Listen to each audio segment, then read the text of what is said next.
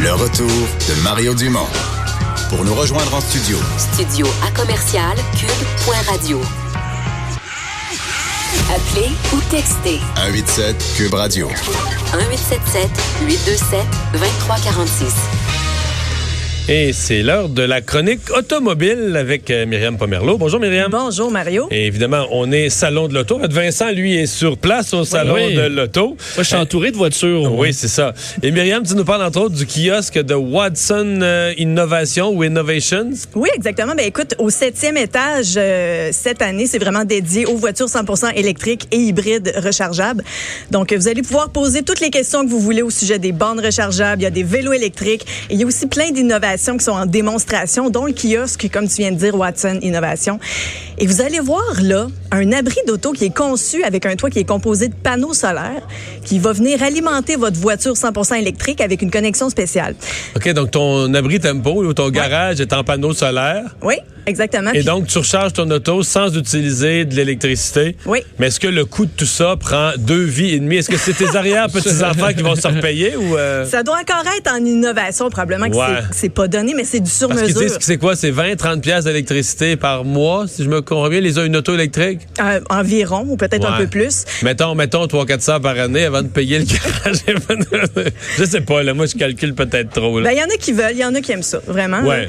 Mais euh, c'est sûr qu'en novembre, quand il y a trois journées de soleil sur quatre semaines, là, votre char sera pas fort fort. Donc, je vous conseille évidemment de garder on the side une bonne vieille borne 120 ou 240 volts dans le garage.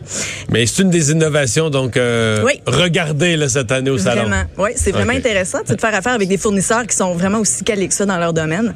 Mais c'est sûr qu'il y a plusieurs autres vedettes, dont la Porsche Taycan. Et euh, c'est la première voiture 100% électrique du constructeur allemand. Puis ils se sont gâtés sur le luxe, avec un prix de base à 120 000 qui peut monter jusqu'à 200 000 si on est gourmand sur les options. Est-ce que tu es gourmand sur les options, toi, quand tu t'achètes une auto, Mario? Oui, c'est-à-dire que Ah oui. j'ai les options. Euh, oui, oui, oui. Je, c'est-à-dire que moi, ce que je, ce que j'entends pas quand le, le- deux affaires que j'entends pas quand le vendeur me parle. Oui, OK. Euh, l'espèce de qualité de conduite puis tout ça. L'agrément de conduite, oui. Je sais pas, je sais pas de, quel- de quoi il parle. C'est comme s'il parlait russe.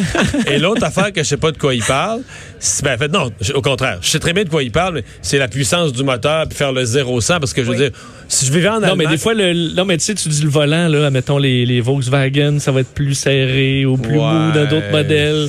Mais tu vois, l'autre affaire, que- c'est que c'est la, la- la puissance, la rapidité. On n'a pas le droit Ouais. de rouler. Si je vivais en Allemagne, je serais sensible à ça. Là. Mm-hmm. Mais je veux dire, ici, on n'a pas le droit de rouler en haut de 100. Je veux dire, euh, t'as une Ford Fiesta, puis t'as en masse qu'il te faut pour te rendre, à, te rendre à 118, ce que la police tolère ces autoroutes. Ouais. Mais tu peux arriver à 118 vraiment vite aussi. Oui, je comprends, mais Bon. tu vois ce que je veux dire, c'est pas. Oh oui. Mais par contre, tous les gadgets, l'aide à la conduite, puis Ouais. tout ça, le cruise control adaptatif Mhm. que je n'ai plus sur mon nouveau modèle, euh, que j'ai eu pendant cinq ans. T'aimais ça?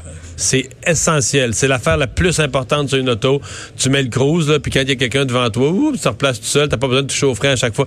J'adore tous ces gadgets, surtout ceux qui sont pour la sécurité, parce que j'ai peur en auto. Caméra. Oui, c'est vrai, tu me l'as déjà confié, hein? Ça, c'était spécial. tout ce qui améliore la sécurité, j'aime ça. Ben, les caméras, ça, c'est c'est rendu quasiment obligatoire. Ouais. C'est une question d'un an ou deux, puis tous les véhicules vont l'avoir. là. Quand même, exact. Et puis, euh, pour, pour revenir à la, à la Porsche Taycan, Oui.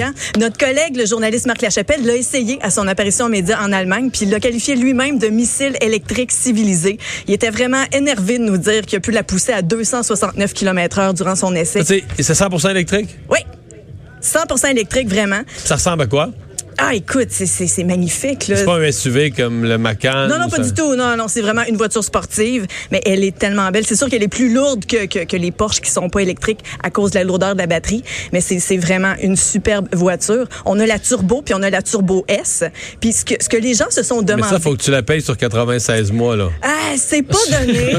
C'est- c'est- J'avoue que c'est pas donné, mais pour 751 chevaux, ça vaut la peine quand même. OK, bon. Ouais, c'est super ouais. Bon.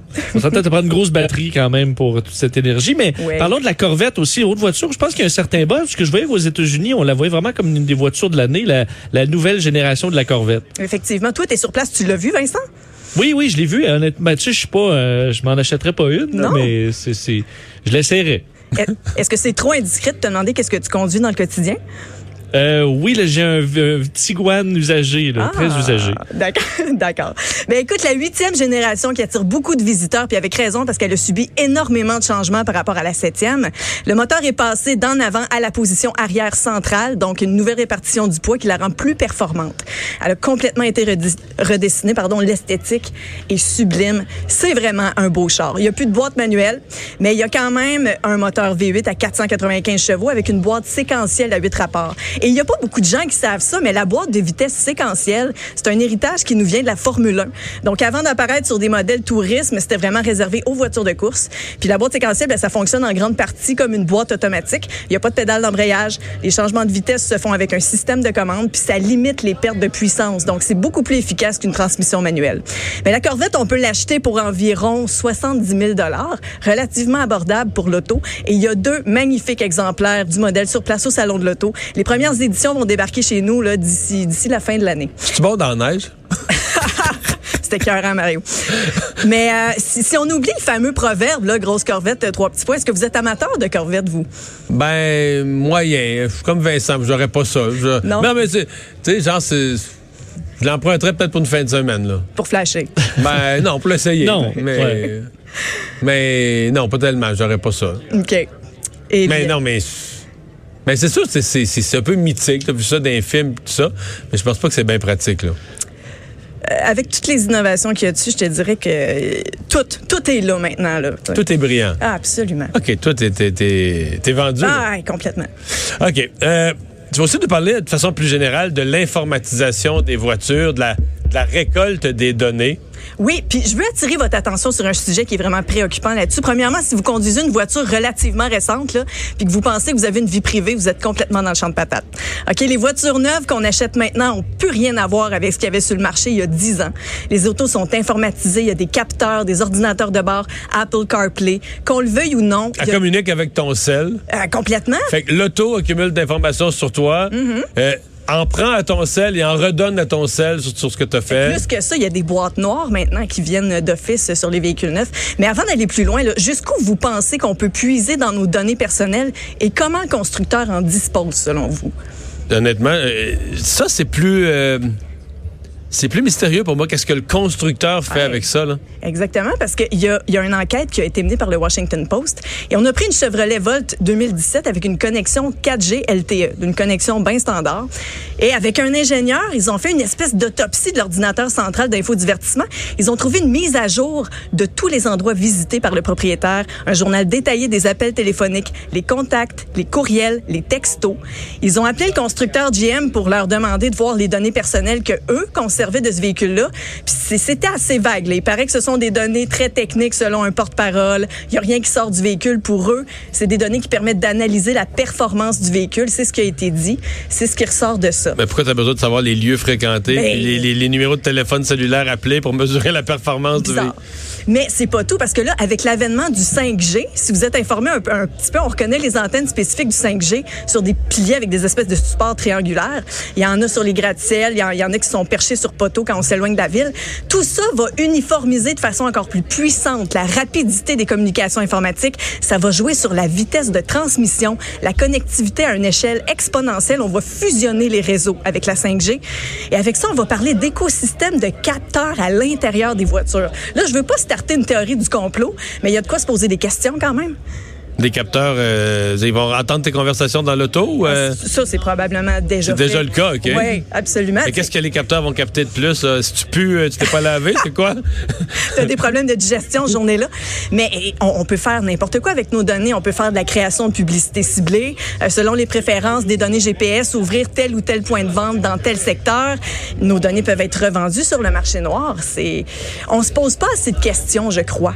C'est-à-dire qu'on se pose pas, je pense pas qu'on a encore, on a accepté ou acquis l'idée que notre sel fait ce job-là, Exact. mais je pense qu'on voit pas encore l'auto comme une suspecte. Effectivement. Puis on devrait se poser plus de questions parce que justement, au niveau des compagnies d'assurance, souvent, on, on choisit nous-mêmes d'avoir des programmes comme Ajusto avec des jardins, Ma Conduite avec, avec Intac Assurance, qui vise à donner des rabais de bonne conduite. Puis tout ça, ben, ça part de nous.